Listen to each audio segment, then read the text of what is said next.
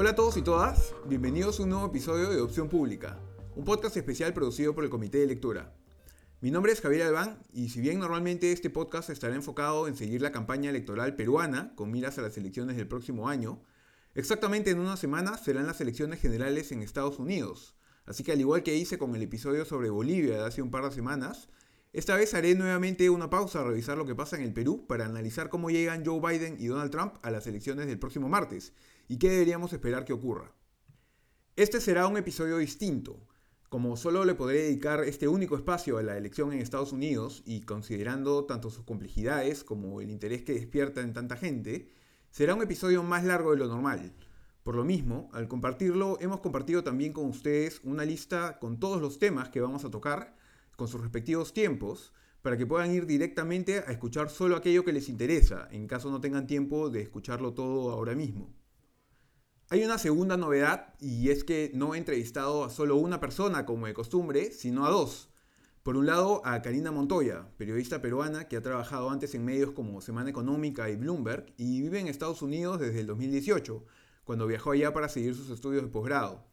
Y por otro lado, conversé también con Ronald Cross, quien al igual que yo es abogado, pero tiene un interés especial por seguir el detalle de estos procesos y la verdad conoce muchísimo de cómo funciona el sistema de la elección en Estados Unidos, como ya van a poder darse cuenta. ¿Qué tal? Hola Javier, un gusto estar aquí. ¿Qué tal Ronald? Mucho gusto también. Mucho gusto en conocerte, Karina. ¿Qué tal Javier? Bueno conversar de nuevo. Antes de pasar a escuchar el análisis de Karina y Ronald, lo primero que es importante tener claro es cómo funciona el sistema electoral en Estados Unidos. A diferencia del Perú, Estados Unidos realiza sus elecciones presidenciales de forma indirecta, Votan voluntariamente todos los ciudadanos de los 50 estados y de Washington, D.C., no vota Puerto Rico, pero esos votos no se cuentan todos juntos, sino que lo que importa es quién gana en cada uno de esos 50 estados y en Washington, D.C. ¿Por qué? Porque lo que determina la elección no es el voto popular, sino el resultado en lo que ellos llaman el colegio electoral. Este es un organismo inventado en los inicios de la democracia de Estados Unidos, pues por varias razones parece que los padres fundadores no les convenció la idea de una democracia 100% directa en ese momento, y que está compuesto por una cantidad de representantes que es igual al número de representantes que cada estado tiene ante el Congreso Nacional, senadores más representantes. Eso suma en total 538, y eh, entonces gana la elección quien suma la mayoría de los votos en el colegio electoral, no la mayoría de los votos en todo el país. Cada estado tiene entonces un número distinto de votos ante el colegio electoral según su población, ¿no? ha ido aumentando con los años. Los más grandes ahora son California y Texas, con 55 y 38 eh, votos electorales respectivamente, y hay otros más pequeños como Washington, D.C., Montana o las Dakotas, que solo tienen 3 votos electorales, y algunos incluso tienen solo un voto electoral, como el primer o el segundo distrito electoral de Maine, estado que divide su territorio para esto. Algunos estados han votado por el mismo partido desde hace décadas, entonces se les considera más o menos seguros para un lado o para el otro. Pasa con California para los demócratas o con Texas normalmente para los republicanos, aunque este año sí parece estar un poco más disputado Texas. Pero otros estados son normalmente siempre más disputados como Florida, eh, que tiene 29 votos electorales. Un último detalle importante es que en casi todos los estados, salvo en Maine y en Nebraska, quien gana la elección gana la totalidad de los votos electorales de ese estado. Es decir, si en Florida, por ejemplo, gana Trump, así sea por un solo voto, se llevará los 29 votos electorales de ese estado. Y bueno, entonces es más o menos así que funciona la elección. La próxima semana se enfrentan Joe Biden, por el Partido Demócrata, contra Donald Trump, actual presidente y miembro del Partido Republicano. Biden lleva hasta el momento en que grabamos este episodio una ventaja de 9 puntos sobre Donald Trump, eh, según el promedio de encuestas de la web 538. Y si bien, como dije, esta elección no la define el voto popular, eso parece suficiente para que Biden llegue como gran favorito. Hoy tiene una probabilidad de ganar de casi 90%, según la web de 538. Bueno, disculpen de nuevo el, monólogo, pero ahora sí comencemos con la conversación. Karina, te quería comenzar preguntando, em, pese a que Biden llegue como favorito, como acabo de comentar, hay todavía mucha desconfianza de la gente por lo que pasó en el 2016, ¿no? cuando Hillary Clinton llegaba como favorita, pero perdió. Eh, ¿Tú sientes que hay mucho de eso por allá ahora? Mira, la verdad que a diferencia de, lo que creo que se vivió en este país en el, en, en, el 2016, bueno, posterior a eso, cuando se empezaron a hacer los análisis de por qué habían fallado las encuestadoras y, los, y las proyecciones en darle digamos, casi una, una victoria incuestionable a Hillary Clinton. Este es en estos últimos dos años, creo, desde que más o menos he estado comenzando a vivir eh, el, la carrera hacia las elecciones, no he sentido que ha habido mucha, mucho cuestionamiento en las encuestadoras, en verdad, ni en las proyecciones. Creo que eso tal vez tiene que ver con que la cobertura de por qué cosa salió mal y las cosas que se debían de corregir para esas nuevas elecciones ha sido bastante extensa en los últimos tres, tres cuatro años. Entonces, en verdad, no, no siento que haya una, habido una conversación alrededor de eso, de la desconfianza, sino más bien que sí siento que es un país que está muy enfrentado, muy dividido. Creo que queda más o menos claro las, los estados en donde sí hay eh, militantes eh, fuertes eh, de Donald Trump y sobre todo la carrera a elegir al candidato demócrata ¿no? Es, eh, dentro de los militantes demócratas ha sido también bastante intensa. Comenzamos el año pasado con más de una veintena de candidatos y los vimos y vimos la lista achicándose, achicándose, mucha decepción también.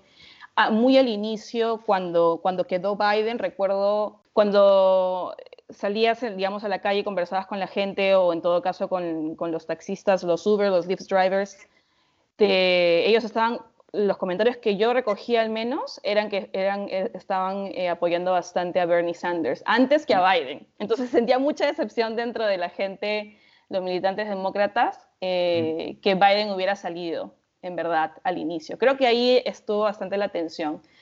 Bueno, y ahora que ha pasado los meses con toda la pandemia, en verdad creo que es un alivio para los demócratas que haya salido Biden. Entonces creo que en verdad alrededor de lo que se vivió en el 2016 versus ahora, queda muy poco de esa desconfianza. ¿no? Ronald, em, ¿tú dirías que en el 2016 fallaron las encuestas eh, o qué pasó?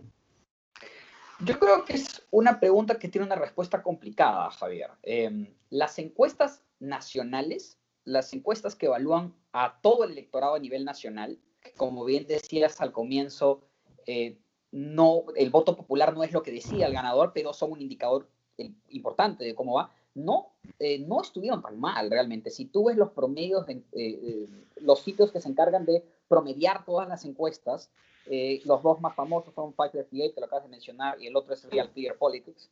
Em, y ves los promedios de las últimas encuestas del 2016 contra el resultado final, las encuestas le daban a Hillary una ventaja de entre 3 y 5 puntos. El promedio iba por ahí. Me parece que el de Real Clear Politics terminó en 3.2 y el de 538 que es un poquito arriba quizás cercano a 4. Y Hillary ganó el voto popular por 2.1%.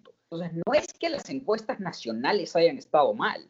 Eh, sí fallaron las encuestas en el medio oeste. Eh, fue definitivamente el campo de batalla de la elección de 2016. La, la, elección de 2016 la gana Donald Trump en tres estados, Wisconsin, Michigan y Pensilvania. Son tres estados donde Trump gana por menos de 1% en los tres, ¿no? Y esos sí son estados que, eh, donde las encuestas fallaron. Eh, ¿Por qué?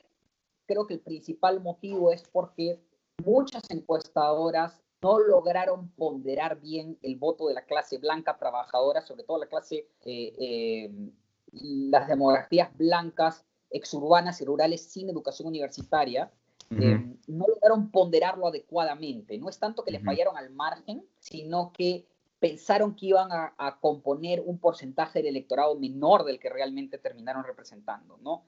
Se dice mucho que no se ajustó por educación lo suficiente. Exacto, es, eso es un punto importante. Cuando tú modelas, eh, cuando tú ves, eh, te vas pues a lo que eh, se llama en inglés los crosstabs, ¿no? A la, a la, parte interna de la encuesta, ves que efectivamente pensaban que la gente que no tenía educación universitaria no iba a tener, no iba a representar el porcentaje del electorado que al final representó, que terminó siendo mucho mayor, ¿no? Y curiosamente esto era algo de lo que la gente que es analista de encuestas en Estados Unidos te advertía constantemente. Tú te acuerdas, Javier, en el 2016, ¿no? Eh, mira, estas encuestas son un poco optimistas. Este, y, yo recuerdo Sean Trent, por ejemplo, Dave Wasserman, este, incidían mucho en este punto, ¿no? Eh, entonces, por ese lado sí hubo una falla, eh, creo yo, de varias encuestadoras, particularmente en Wisconsin, eh, donde creo, por ejemplo, Marquette, la Universidad Marquette es, digamos que el, el, la mejor encuestadora de Wisconsin, ¿no? El, el, estándar de oro, como se dice, el gold standard, como se dice en inglés para Wisconsin, y su última encuesta le da a Hillary una ventaja de 6 puntos, ¿no? Eh, Michigan también es un estado que es famoso por ser muy difícil de encuestar. Es más, en el 2016, en las primarias demócratas, la mayoría de encuestas le daban a, Bernie, a, perdón, a Hillary Clinton una gran ventaja en Michigan y el día, el día de la primaria de Michigan ganó Bernie Sanders. Este, lo que ya era una primera eh, eh, eh, llamarada de alertas, ¿no? De que, de que, había un problema con encuestas en Michigan, ¿no? Pensilvania, creo que el promedio de encuestas de Pensilvania estuvo más cerca del resultado final, pero creo que en general en el medio este te llevaste esa sensación de que las encuestas fallaron un poco. Pero yo diría que más allá de si las encuestas le dieron al clavo o no, creo problema no fue en las encuestas en sí, porque todo analista de encuestas sabe que las encuestas pueden fallar y, los principales modelos que tienes, eh, eh, Nate Silver, eh, la gente de Decision Desk HQ, Elliot Morris, que tiene el modelo de The Economist, ¿no? Toda esta gente sabe que a la hora de hacer los modelos, mucho más las, las campañas mismas, tienen que considerar la posibilidad de que haya un error estadístico en las encuestas, ¿no? Eh, sobre todo en un país que tiene voto voluntario y donde construir la muestra final de quién va a ir realmente a votar es difícil. Eh, donde para mí hubo una falla letal que fue lo que llevó esta, a este estrés postraumático en el que Estados Unidos continúa con respecto al 2016 es la percepción que la gente tenía de que Hillary iba a ganar en el medio este de todas maneras, ¿no? El cliché que mm. escuchabas repetido vez tras vez en cada medio, en cada eh, periódico de que Ah, bueno, no, Wisconsin, Pensilvania, Michigan y Minnesota han votado demócrata en toda elección desde 1988, no votan republicano desde Reagan, es la, eh, los demócratas ancestrales que toda la vida han votado por el partido de la clase trabajadora y seguramente este, Hillary va a ganar. Y aparentemente esa es una idea que hasta dentro del Partido Demócrata, dentro de la misma campaña, Hillary Clinton pesaba mucho. Eh, porque si ves la manera en que Hillary hizo su campaña, no visitó mucho, no visitó casi Wisconsin y recién al final se animó a ir a Michigan, ¿no? Claro. Eh, eh, sí, eso es algo que se le critica mucho. el problema. Y, y, y, creo que ese fue el problema. y, creo que esa idea de que no, pero es que esos estados siempre votan demócrata, estaba construida sobre arena. O sea, en el 2004 eh, eh, sí, ok, ponte, John Kerry gana Wisconsin, pero lo gana por menos de medio punto. En el 2000 lo mismo, Gore ganó Wisconsin por una ñisca. Pensilvania estuvo muy ajustado también en el 2004. Yo creo que lo que llevó mucho esta idea no fue tanto el récord histórico, sino el hecho de que Obama era muy popular en el medio oeste. Obama ganó eh, en Wisconsin, Michigan y Pensilvania con, con porcentajes bastante decentes y, y, la gente pensó que Hillary pues iba a tener el mismo, el mismo appeal, por así decirlo, que Obama, ¿no? Cosa que terminó siendo eh, falso. Claro, pero Hillary, Hillary finalmente fue, era pues también la, la, la más, eh, la candidata junto con Trump históricamente más disliked, digamos, que más gente la rechazaba, digamos, ¿no? Absolutamente, y, y, particularmente en el medio oeste, ¿no? Eh, una particularidad de los resultados del 2016, porque mucha gente ve los triunfos de Trump en, en el medio oeste y dice, wow, qué impresionante que un republicano gane en el medio oeste, ¿no? Pero yo alertaría que la victoria de Trump en el 2016 en el medio este fue engañosa. Porque si tú miras el porcentaje de voto que Trump saca, en ninguno de los estados llegó al 50%. En Wisconsin y en Michigan sacó menos votos que Mitt Romney cuatro años antes. Claro, pero hubo más, hubo menos, este, menos, este, o sea, acudieron menos, menos demócratas. Para ir pasando a la elección siguiente, a la elección actual. Eh, antes quisiera aclarar si que Suena medio, puede sonar medio complicado pues para la gente que escuche eh, que, que, en Estados Unidos las encuestas sean tan complicadas cuando acá estamos acostumbrados a que las encuestas funcionen bien. Y es que acá pasa algo raro, ¿no? Que es que nuestras encuestas funcionan bien, pero porque eh, tenemos voto obligatorio, eso hace mucho más fácil medir eh, para las encuestadoras este, para, para, ser precisas. Además, hay un acuerdo económico, digamos, entre entre, entre encuestadoras y, ciertos medios para que, están, están financiadas esas encuestas más o menos cada cierto tiempo, se sabe que va a haber ese, esa inversión. Eh, eso es un acuerdo que así nomás no tienen las, las encuestadoras de cada estado en Estados Unidos porque no son tan demandadas hoy en día. Pero bueno, en fin. Em, quería ir pasando hacia allá este año, Karina. Em, te quería preguntar de lo que hemos conversado ahora y por lo que y considerando lo que, lo que ha comentado Ronald, ¿qué crees que ha eh, hecho que Trump pierda tanto apoyo desde el 2016? ¿Qué ha cambiado desde entonces eh, y qué le ha quitado, digamos, este, qué ha hecho que ahora Biden eh, sea tan, tan más favorito, ¿no? ¿Cuál ha sido la influencia, no sé, de movimientos como, como de repente Me Too, Black Lives Matter, el COVID, la economía, no sé, ¿qué es lo que ha pasado? ¿Cuál es tu evaluación de por qué Trump ha perdido todo este apoyo? A ver, complicada tu pregunta nuevamente, pero está bien. A ver, ¿cómo, lo resumimos? Bueno, es que lo, lo, lo, que yo siento es que sí, todos los movimientos que has mencionado han calado y han creado nuevas narrativas y creo que han generado espacios y momentos de reflexión que tal vez no se, no se han tenido eh, o, que tal vez no, no, se preveían que iban a tener tanta influencia en, en, en, estas elecciones, ¿no? Bueno, partiendo de la economía, yo recuerdo que cuando, cuando llegué a estudiar a Estados Unidos a, a mediados del 2018 había una narrativa muy fuerte de que la economía estaba yendo todo muy bien, lo cual era cierto, o sea, si, si, si, mal no recuerdo, la economía, o sea, el PBI de Estados Unidos en el 2018 se esperaba que más o menos creciera un 3%, terminó creciendo un poquito menor, pero un poco dentro de ese rango, pero ya había, digamos, eh, conversaciones, temores de una recesión global, y eso parte porque también pasaban otras cosas en otras partes del mundo, ¿no? Tenemos el proceso del Brexit también, y más o menos a mitad del 2019 yo siento que es donde realmente las cosas empiezan a calentarse. Eh, aquí en el sentido de repensar qué está pasando y hacia dónde vamos con la, guerra eh, comercial con China.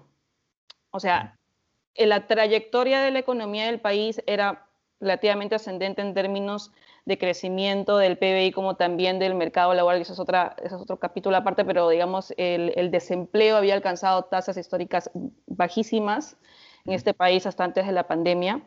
Em, y cuando, cuando comienza todo el tema con el, de la guerra comercial con, con China, es cuando ya, digamos, las proyecciones cambian. La FED, que es como el Banco Central del Perú, que lo que hace es fijar las, digamos, tasas de interés eh, que aplican a los, a los, préstamos entre bancos y lo que hace finalmente es también afectar el costo de financiamiento de las personas.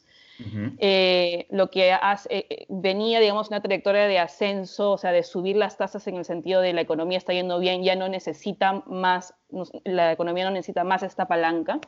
Y de repente lo que hace es la paraliza y hay, y hay incluso, eh, me acuerdo, proyecciones de que, de que la hacía bajar porque la, guerra comercial que había, que, había, entre Estados Unidos y China iba a afectar la economía en su conjunto, ¿no? Yo creo que, digamos, de esa parte la, la narrativa de a qué nos está llevando la actual política comercial de Estados Unidos, no solamente en el país, sino a nivel global, eh, comienza como un poco a despertar, ¿no? Eh, ya, ya digamos, más hacia, hacia eventos recientes, definitivamente creo que Black Lives Matter, eh, los movimientos de, de Me Too. Bueno, Me Too fue especialmente, digamos, para los que tal vez no lo han estado siguiendo, el día en que el presidente Donald Trump hizo su inauguración, creo que el día siguiente fue cuando fue la marcha más grande, el Women's March en, en Washington. Yo, por supuesto, todavía estaba en Perú en ese momento, pero cuando llegas acá de cara a las conversaciones de qué es lo que ha afectado eh, las narrativas de los, de los estadounidenses. Eso forma parte de, de hecho, las mujeres, está revisando algunas cifras, eh, se inclinan mucho más por Biden que, digamos, eh, que, que, por Trump, digamos, evidentemente. Pero una cosa interesante que quería comentar, que no sé si de repente tú lo has revisado, el Pew Research Center sacó un estudio, más o menos a inicios de octubre, donde de hecho lo que muestra es bien interesante porque Joe Biden tiene casi los mismos niveles de aprobación que Hillary en el 2016 y que el gran cambio en verdad es con los hombres. O sea, yo también, y esto creo que es algo que está empezando a, digamos, a salir en algunos medios, es que no solamente es que las mujeres no les gusta Trump como candidato, varias se han arrepentido incluso, y hay, hay, hay varios eh, este, digamos, reportajes en medios de comunicación que, que pueden describir eso, eh, sino que también los hombres, digamos, están apoyando más a Biden que a Hillary. Entonces, ahí también hay, entra, entras un poco en la discusión de, en verdad, eh, es, es también un, tema de, de, sexismo, tal vez, ¿no? Porque no había esa misma aprobación antes versus ahora sí, ¿no? Eso es por un lado. Y Black Lives Matter, diría yo, eso sí creo que ha sido, y aquí en, Washington lo vivimos súper fuerte, o sea, Washington es un estado que históricamente estaba, tenía una población afroamericana mucho más grande de la que tiene ahora, que bordea el 40%, en años anteriores creo que estaba en 60%. Em, creo que lo que se ha dado ha sido como una explosión de toda esta, esta historia que tiene Estados Unidos de, de, digamos, de pasar de la narrativa de que el, el, el, voto es un derecho y no un privilegio, ¿no? Y de las generaciones, digamos, más jóvenes, que también son nuevos votantes, de darse cuenta de que ha habido, digamos, una pelea histórica de restricción de voto y que ha sido, digamos, y que les ha afectado sobre todo a ellos, ¿no? Entonces yo, yo me acuerdo, o sea, George Floyd, no sabes lo que fue, es, recuerdo, yo, yo estaba en ese momento, fue finales de mayo en Nueva York, en el tren me entero que todo, que todo explota, junio era día tras día protestas, protestas, también creo que hubo muchísima división en esa parte de que la gente se sentía, sentía que era justa, pero a la vez habían grandes como eh, paquetes, o sea, no, grandes eh, partes de la población que tampoco están de acuerdo en, cómo se están dando las demostraciones y la destrucción que hemos visto, ¿no? Entonces también creo que eso, eso fue, inició una conversación que, hasta ahora, que hasta ahora creo que cala, porque sí ves que, hay, que la población afroamericana tiende más a ser, digamos, eh, aprobación, su aprobación tiende más hacia Biden que, que Trump pero también hubo esta, esta división, ¿no? Eh, de exactamente qué es lo que estaban, o sea, qué es lo que iban a querer hacer. Por ejemplo, con todo el movimiento de, de este, Defund the Police, que es básicamente, hubo mucha discusión de qué cosas trataban de hacer, que querías eliminar a la policía o querías reformarla. Y eso creo que también es parte hoy incluso de la conversación entre, estas, entre ambas facciones, ¿no? Además de lo que tú has comentado, obviamente otro factor eh, que viene afectando un montón a Trump es el, eh, el manejo de la pandemia, ¿no? Eh, cómo, cómo, lo ha digamos, la gente percibe que él no, no ha manejado la pandemia muy bien, etcétera. Pero, Ronald, yo te quería preguntar también em, cómo todos estos, digamos, este impacto y estos cambios que, de los que ha hablado Karina, em, y también, además, el tema de la pandemia, o sea, considerando también el tema de la pandemia y, esta percepción de que Trump ha sido eh, descuidado con el manejo de la pandemia en el país e incluso con su propio, cuando le dio el mismo la, enfermedad, ¿no? Em, ¿Cómo se ha traducido todo esto en, los indicadores este, que, uno ve para, para cómo podría ir la elección eh, más adelante, ¿no? ¿Cómo en qué, ¿A qué en qué grupos de votantes se puede identificar eh, que, esto, que esto ha afectado, en qué estados esto, ha tenido algún, mm, esto puede tener algún impacto importante o no. Em, ¿cómo, ¿cómo, lo ves por ese lado? Bueno, em, creo que las encuestas, las encuestas en general te pintan con, con una claridad eh, muy grande que, que, definitivamente el país como un todo desaprueba el trabajo de Donald Trump en cuanto al manejo de la pandemia, ¿no? Eh, Creo que eso es en general y, creo que eh, la mayoría de encuestas rechaza su manejo de la pandemia por entre 15 y 20 puntos, ¿no? Con un margen tan amplio, pues básicamente todos los grupos etarios están rechazando su manejo de la pandemia. Eh, obviamente la base republicana, eh, que ya, donde ya pues las perspectivas que se tienen de la pandemia ya, ya caen en, tribalismo, ¿no? Realmente, ¿no? en eh, casi que negar que la pandemia existe porque no quiero admitir que el presidente lo está haciendo mal, ¿no? Eh, pero incluso dentro de la base republicana tienes un porcentaje de rechazo al manejo de la pandemia, ¿no? Eh, ¿Cómo creo que va a afectar la elección? Em, bueno, creo que donde estás, todavía estamos en el terreno de la interpretación, porque creo que cuando pase la elección y podamos hacer estudios más a fondo, em, recién vamos a poder confirmar esa intuición que existe por ahora. Pero creo que gran parte del apoyo que Joe Biden sorprendentemente tiene entre ciudadanos mayores de 60 a 65 años, que tiene un apoyo mucho mayor al que tenía eh, a, Hillary Clinton. Es más, algunas encuestas están indicando que Biden estaría ganando en esa demografía. No recuerdo que un demócrata gane en la demografía de gente mayor de 60 a 65 años hace mucho tiempo, quizás desde Obama 2008. Eh, Hillary perdió el voto de gente mayor de 60 años por 5 puntos. Las encuestas muestran a Biden ganándolo por entre 5 y 8 puntos. Y creo que en esa demografía lo que nos sorprende es la demografía más afectada, la que está más en riesgo y la que debe estar pues más en shock de ver al presidente de Estados Unidos tratando eh, eh, una crisis de esta magnitud con semejante desparpajo, ¿no? Em, mm. eh, creo que ese es el principal efecto electoral que va a tener en cuanto a movimientos en el electorado. Ahora, ¿El efecto de género que, mencionaba Karina lo, lo, lo es? ¿Lo has visto en las encuestas? No sé si en cuanto al manejo del COVID, creo que el efecto eh, que tienes en, el en la brecha de género, que dicho ese paso, es un, la brecha de género es, es algo que realmente entre demócratas y republicanos siempre ha existido en cierta magnitud. Trump le ha hecho explotar, pero es algo que viene creciendo. Eh, eh, en ambas elecciones de Obama, creo que Obama le ganó a John McCain entre, entre los hombres por apenas un par de puntos y en las mujeres por 10. Romney ganó el voto masculino el 2012, Obama simplemente le dio vuelta con el voto femenino. Eh, eh, y entonces, creo que lo que ha pasado con Trump es que eso ha explotado, ha explotado por cosas que personalmente tienen que ver, es una combinación, creo, de los fenómenos que estamos viendo. Me Too eh, definitivamente ha tenido un rol, hasta qué punto, creo que hay que hacer más estudios para ver, pero creo que la personalidad de Trump, su, actitud, su comportamiento definitivamente resulta repelente eh, para dos demografías que son claves en el electorado, ¿no?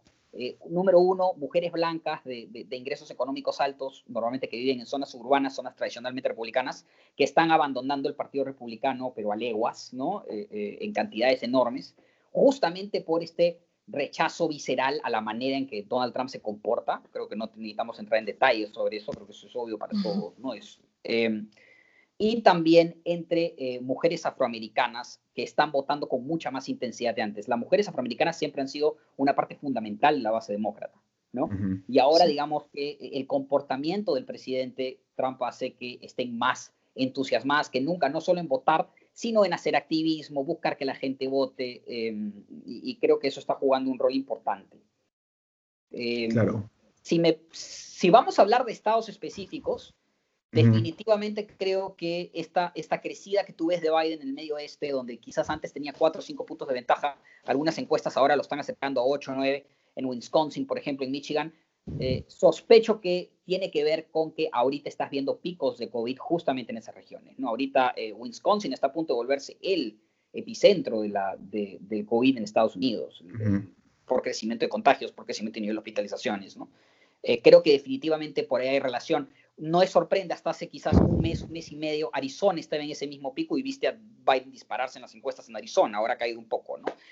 Ahora, todo esto es sospecha, habrá que ver después de la elección con estudios más eh, con más tiempo, ¿no? Porque ahora todo el mundo está en intensidad de la campaña, eh, para ver si esa correlación es real o, es engañosa.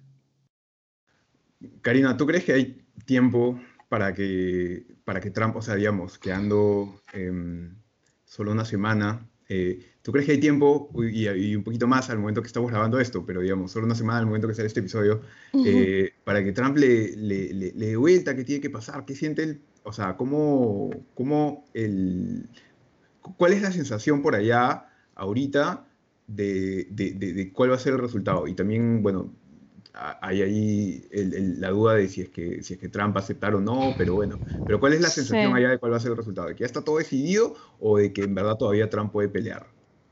No, yo no siento que, que está nada decidido, aunque los números digan lo contrario, de repente Ronald ahí puede intervenir más adelante. Y esto está atado justamente con el tema del COVID, que, mira, ya de por sí votar en Estados Unidos, como decía Ronald al inicio, a diferencia del Perú y, otros países en los que tal vez estamos más familiarizados, no es obligatorio, ¿no? Entonces, ya de por sí era todo un esfuerzo adicional llamar a la gente a votar, a registrarse. Entonces, con el COVID se, se activaron una serie de otros mecanismos, ¿no? El voto anticipado, el early voting, el absentee voting, que, es, que es básicamente este, tú, digamos, el balotario donde, donde votas, eh, dices que no vas a ir en persona, ¿no? Pero eh, puedes hacer el voto ya sea por, por correo postal o hay estas como drop-off, que es como... Claro. Eh, como unas, unas estaciones donde tú puedes como depositar tu, tu balotario de, de votación, ¿no? ¿Y, qué es lo muchísimo eso este año. Exacto, entonces de hecho ahorita hay muchísimo voto anticipado, este, en muchísimos estados, los que mencionaba eh, eh, Ronald, justamente algunos estados que son estos estados, swing states, estos estados partidos, ¿no? Entre que están como los números muy justos. Minnesota, por ejemplo, donde ha sido justamente donde explotó todo lo de George Floyd, ya tiene, tiene la misma cantidad de votos que ahora, que ya se, o sea, votos tempranos, que, que, lo, que lo que se dieron en el 2016. O sea, y, es, un, es un estado que ganó Hillary en el 2016 y seguramente lo va a volver a ganar. Pero a lo que voy es, yo creo que hay una incertidumbre en el sentido de justamente eh, cuál va a ser el resultado por estas variables, ¿no? No todo, no todo se va a saber el 3 de noviembre. Eh, creo que cada estado, porque las reglas de votación las, las establecen los estados, y ahí me pueden corregir ustedes, tienen como sus propias reglas hasta en qué momento van a contar los votos. Yo aquí he escuchado, te levantas en las mañanas escuchando básicamente noticias en las que te dicen, no sabemos qué va a pasar exactamente el 3 de noviembre. No sabemos hasta qué momento vamos a tener que contar. Y sí, de hecho, eh, hace un mes y medio ahora ya ha bajado un poco porque evidentemente todo está más, está más concentrado eh, eh, a dónde están cerrando Biden y Trump sus rallies. Hace un mes y medio había muchísimo ruido y, y, bueno, era un poco en base a especulación, pero también con base a cosas que el mismo presidente había dicho, de que hay la posibilidad de que él no reconozca el resultado. Ahora, ¿a qué se refiere con el resultado? De qué tipo de resultado estamos hablando, o sea, y en qué momento va a salir, ¿no? De repente eso nos lo puede, nos lo puede comentar Ronald también su perspectiva, pero yo creo que ahorita, por ejemplo, Trump eh, sé que va a estar en, en Pensilvania, va a estar en Wisconsin, en Michigan, Biden en Florida, en Carolina del Norte, Arizona, eh, justamente también porque lleva, y, y, entiendo que él lleva la, que Biden está llevando la delantera en Ohio, en Iowa, en Georgia, todos son esos estados, digamos, que son muy importantes para esta votación. Entonces, hoy por hoy, yo creo que todo el mundo diría, y, si, tú, y si tú, de hecho, consultas este, a los principales bancos de inversión, a las principales, digamos, entidades que, que hacen proyecciones económicas, todos están apostando a Biden. El tema es en qué momento vamos a saber el resultado final. Claro. es mi perspectiva. Más o menos, eh, claro, eso, eso en realidad pues eh, va a depender de el resultado en algunos estados clave, ¿no? Como dice Karina eh, y Ronald, de repente tú puedes comentar un poco más de esto. Como dice Karina, el resultado, pues ese día no necesariamente eh, se va a saber, porque pese a que ya tenemos un montón de voto adelantado y todo eso, de repente también puedes comentar eh, un poco de cómo ha funcionado eso este año. Em, hay pues algunos estados que van a aceptar todavía votos hasta después del 3 de noviembre, si es que han sido enviados antes. Eh, versus otros estados como Florida, por ejemplo, que eh, se van el conteo se espera que sea mucho más rápido. Entonces, si, es, que, si es que Biden gana en Florida, de repente tenemos el resultado de la votación para ese día, pero si no, es mucho más complicado. Pero, este, Ronald, ¿cómo va a funcionar todo esto? ¿Cómo vamos a saber ese día o no? Este, ¿Cómo va a ser? Eh, mira, lo, lo, lo que es necesario entender eh, de la elección general de Estados Unidos es que, a diferencia de nuestras elecciones, que son, digamos, bastante simples, ¿no? Tenemos al JNE, a la OMP y una sola elección nacional, ¿no? Estados Unidos realmente lo que tiene son 51 elecciones diferentes que coinciden porque cada estado y el Distrito de Columbia eh, son autónomos en desarrollar su propia elección y, si, y tienen sus propias normas, tienen su propia cédula de votación. La cédula de votación cambia dependiendo del estado en el que estás. Eh, eh, la manera en que se llena la cédula cambia. Entonces, sería imposible entrar a las particularidades de cada estado, eh, porque efectivamente en el contexto en el que nos encontramos en la pandemia, las diferentes reglas de cada estado influyen, ¿no? Por eso es que ambas campañas se han llenado de abogados y, están preparadas en una elección cercana para un litigio a morir, ¿no? si, es que, si es que hubiera que ir a la corte a pelear los votos. para los que tienen la edad de recordarlo, ¿se acuerdan lo que fue en el año 2000 la pelea por esos 500, 550 votos de diferencia que definieron la elección y que llevó hasta la Corte Suprema. ¿no? Ronald se refiere al caso de ese año en Florida, cuando finalmente se determinó que Bush había ganado ese estado por apenas 537 votos. Y eso a su vez significó que Bush había ganado en el colegio electoral en ese año, pese a haber perdido en el voto popular contra Al Gore. Hay estados efectivamente que reciben votos después, eh, hay estados que no lo permiten, hay estados donde todavía se está peleando para ver si se permite o no. Pensilvania, que es quizá el estado más importante, esta elección es el mejor ejemplo. Pensilvania por ahora, en teoría, va a recibir votos hasta el 6 de noviembre, si es que tienen el sello postal del 3 de noviembre o antes. y esos son los estados más peleados ahora, ¿no? Así es, el más peleado, todos probablemente, ¿no? El, que tiene la más chance de ser el estado decisivo. Eh, pero los republicanos están demandando ante la Corte para tratar de anular eso, ¿no? Eh, entonces, Lo que yo sí creo que a los oyentes podría resultarles útil para orientarse el día de la elección es, mira, la elección de Estados Unidos tiene dos grandes campos de batalla. Uno está en el norte y se pelea básicamente alrededor de cuatro estados que son clave, que son Minnesota, Wisconsin, Michigan y Pensilvania. También están Ohio y, Iowa, que también son estados del medio, del medio oeste que son importantes. Pero la realidad es que si Biden está ganando en Iowa o gana Iowa o gana Ohio, ya, ya Biden ganó la elección. Sea, no hay cálculo que te soporte que Biden gane uno de esos estados y no sea presidente, ¿no? Entonces, Minnesota, Wisconsin, Michigan y Pensilvania. No creo que el día de la elección tengas información concluyente de ninguno de los cuatro estados, por la manera en que cuentan votos. Las leyes en, en los cuatro estados dicen que todo este voto anticipado que sigue acumulando y que está llegando por correo no se va a poder empezar a procesar, procesar, ojo, no contar, Mm. Procesar involucra abrir la cartita, ver si tiene su sellito, si la firma coincide. Es todo un proceso mucho más largo que simplemente contar un voto. Entonces, no esperaría resultados concluyentes de estos cuatro estados. Pero hay un segundo campo de batalla en esta elección que está en el sur y que consiste básicamente también en cuatro estados, que son Florida, Carolina del Norte, Nevada y Arizona.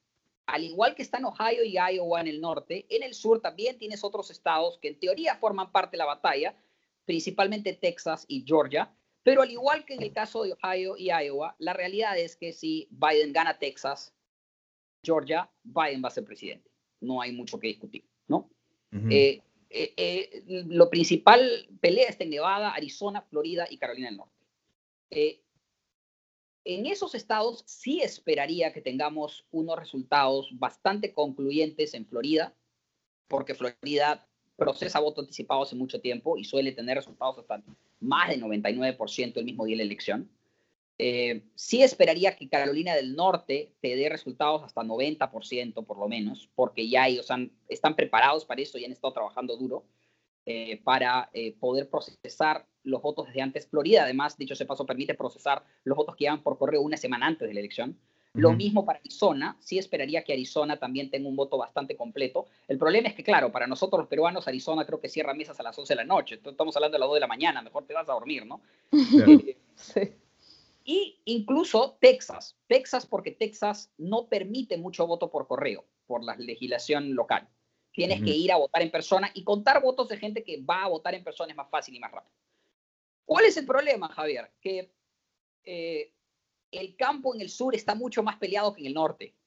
Entonces, eh, eh, la, la probabilidad, ya no la posibilidad, la probabilidad de que Biden gane claramente cualquiera de estos cuatro estados, eh, salvo Nevada. Nevada Biden debería ganar y Nevada, miren, no quiero entrar en detalle, pero Nevada, por las particularidades de Nevada, probablemente sepamos el resultado de Nevada antes del día de la elección por la cantidad de voto anticipado y por el hecho de que es muy transparente, pero no, quiero meterme ahí. Igual es que Biden debería ganar para poder ganar la elección. Eh, yo creo que si tenemos un resultado completo en Texas, ¿no? Y vemos que Biden está ganando o está un punto detrás de Trump, bueno, pues casi, casi que, bueno, presidente Biden, ¿no? Sí. Eh, el problema de Florida es que Florida... De hecho, es la primera vez que Texas está peleado desde, ¿desde cuándo? Desde antes de en ¿Mm? mucho tiempo, desde Lyndon Johnson probablemente. No, no, no creo que los demócratas no ganan en, en, Texas desde, desde, desde, los 60, ¿no? Em, el problema de Florida, que es el estado que debería estar completo, del que tengo más certidumbre que esté completo, es que Florida es, es casi un troll como estado, la verdad, porque Florida siempre está ajustado, no importa cuál sea el margen nacional. Eh, por la manera en que las coaliciones se configuran, ¿no? Ahora las encuestas dicen que a Biden le está yendo mejor entre los ciudadanos mayores de 65 años que hay muchos de ellos en Florida. Entonces uno diría, ah, entonces Biden va a ganar Florida. No, porque las encuestas también muestran que Biden es más débil que Clinton entre cubanoamericanos y venezolanoamericanos y hay muchos de esos en Florida. Y ya tienes la experiencia de 2018, donde los demócratas tuvieron una gran noche, pero perdieron el curul del Senado de Florida por un margen de 12 mil votos, que lo perdió Bill Nelson contra Rick Scott. Eh, entonces, por esa combinación de factores, yo veo difícil que sepamos esa noche eh, por lo menos esa noche temprano quién ganó. Ahora, si las encuestas resultan, y es, es posible eso, siempre estamos enfocados en que las encuestas están exagerando el voto de Biden. También puede ser posible que lo estén subestimando. Estadísticamente es totalmente posible. Claro, si lo están uno o lo otro. Mm. Así es. y Biden quizás esté ganando por un poquito más. Y yo te diría que hay encuestas a nivel de distritos congresionales, y de esto sabe de Wasserman, Killian Condrick, lo puede buscar en Twitter y te lo van a decir. Y estas encuestas están sugiriendo que es posible que Biden esté un poquito más encima de lo que parece incluso.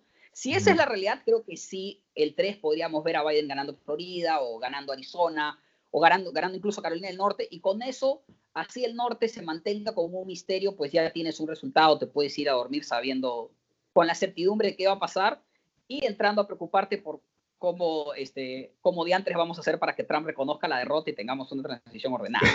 Eh, al mismo tiempo, te diría, te diría también que si ves a Trump fuerte en Florida, si ves a Trump 3, 4 puntos encima en Florida, si ves a Trump ganando Arizona cómodamente, este, si ves a Trump ganando en Nevada, y eso sí lo vas a saber en esa noche, bueno, ya sabes que Trump ha sido reelecto. Bueno, no nos ha dado tiempo ya para comentar la elección del Congreso, pero sí quería comentar solo rápidamente que también los demócratas son favoritos eh, a retener la Casa y a, la Casa de Representantes y eh, incluso a recuperar el Senado. Eh, recordemos que se renuevan toda la Casa de Representantes y solo un tercio del Senado, ¿no? Karina, para cerrar, yo no sé si tienes eh, algún comentario final muy corto, como para simplemente, este, solo como para cerrar. Y lo mismo, Ronald. Mira, de mi parte, creo que solamente prestar atención a que sí estamos en un momento bien como parteaguas, ¿no? Bien decisivo, no solamente para Estados Unidos, sino que creo para las relaciones de Estados Unidos con, con, con muchos otros países, incluidos los, los, los, de América Latina, incluidos tal vez incluso el nuestro. Eh, esta ha sido denominada una elección contenciosa, así que creo que por todo lo que hemos conversado, el, el título está bastante adecuado. Y, y, una cosa simplemente para agregar a lo que mencionaba eh, Ronald, el, el, tema del voto latino, que a veces decir voto latino puede ser hablar, puede decir, puede ser casi no es no, no significar mucho, porque como aquí los grupos bien divididos, ¿no? Los que tienen ascendencia mexicana, ascendencia cubana, ascendencia venezolana, los puertorriqueños, Centroamérica, etcétera. Pero creo que ah, por ahí vamos a tener sorpresas interesantes, eh, porque ya tenemos, hay muchísima votas, eh, mucha, mucha cantidad de votantes de ascendencia latina jóvenes ya tenemos más de 3 millones de votos anticipados de esta población y, y, hay como una carrera súper como competitiva entre republicanos y demócratas en esa parte, así que atentos a eso. Pero sí, ese sería mi, comentario. Ronald, no sé si tienes algún comentario final para cerrar. Bueno, eh, algo que va a pasar eh, el día de la elección que, que, ha volado un poco bajo del radar, pero que me parece muy importante, sobre todo para nosotros latinoamericanos, es que Puerto Rico va a tener un referéndum de estabilidad, un referéndum para decidir si se incorpora como Estado a la Unión. Eh, Puerto Rico ya ha tenido varios de estos referéndums, pero no han sido vinculantes y han tenido eh, sus imperfecciones. Eh, pero creo que ahora sí hay una serie de circunstancias que coinciden. Hay de voluntad política en el mismo Puerto Rico y también de una gran chance de que los demócratas controlen el Congreso. Y, y, creo que hay una. Yo voy a estar mirando con muy de cerca esa carrera porque creo que si Puerto Rico decide votar para convertirse en Estado, creo que ahora sí es, es posible, es muy viable que un Congreso demócrata eh, acepte a Puerto Rico como Estado de la Unión, ¿no? Y eso pondría al fin término a todos estos, sí, más de, creo que ya, ya van a ser más de 120 años, de Puerto Rico como básicamente una colonia de Estados Unidos, ¿no? Con, con sus muy limitados, ¿no? Creo que es algo que tiene una importancia histórica muy grande para los latinos, ¿no? También sería la primera vez que Estados Unidos tiene un Estado que tiene al español como idioma oficial, que tiene población mayoritariamente de habla hispana. Y dicho sea paso, también son dos sitios más en el Senado americano que, este, digamos que tendrían una tendencia hacia el Partido Demócrata, ¿no? Lo que afectaría también el equilibrio de poder en el Senado de Estados Unidos que usualmente eh, favorece a los republicanos, ¿no? Entonces, yo voy a tener los ojos bien puestos en esa carrera. Eso ha sido todo por el episodio de hoy, espero que les haya sido útil y por favor no dejen de hacerme llegar a través del comité de lectura o a través de Twitter, en donde pueden encontrarme como arroba Javier cualquier recomendación o sugerencia que tengan, ya sea para mejorar el podcast o si tuvieran cualquier sugerencia de tema que les gustaría que toque en un próximo episodio. No dejen de escuchar el episodio de la próxima semana en el que volveré otra vez a tratar la campaña peruana. Muchas gracias.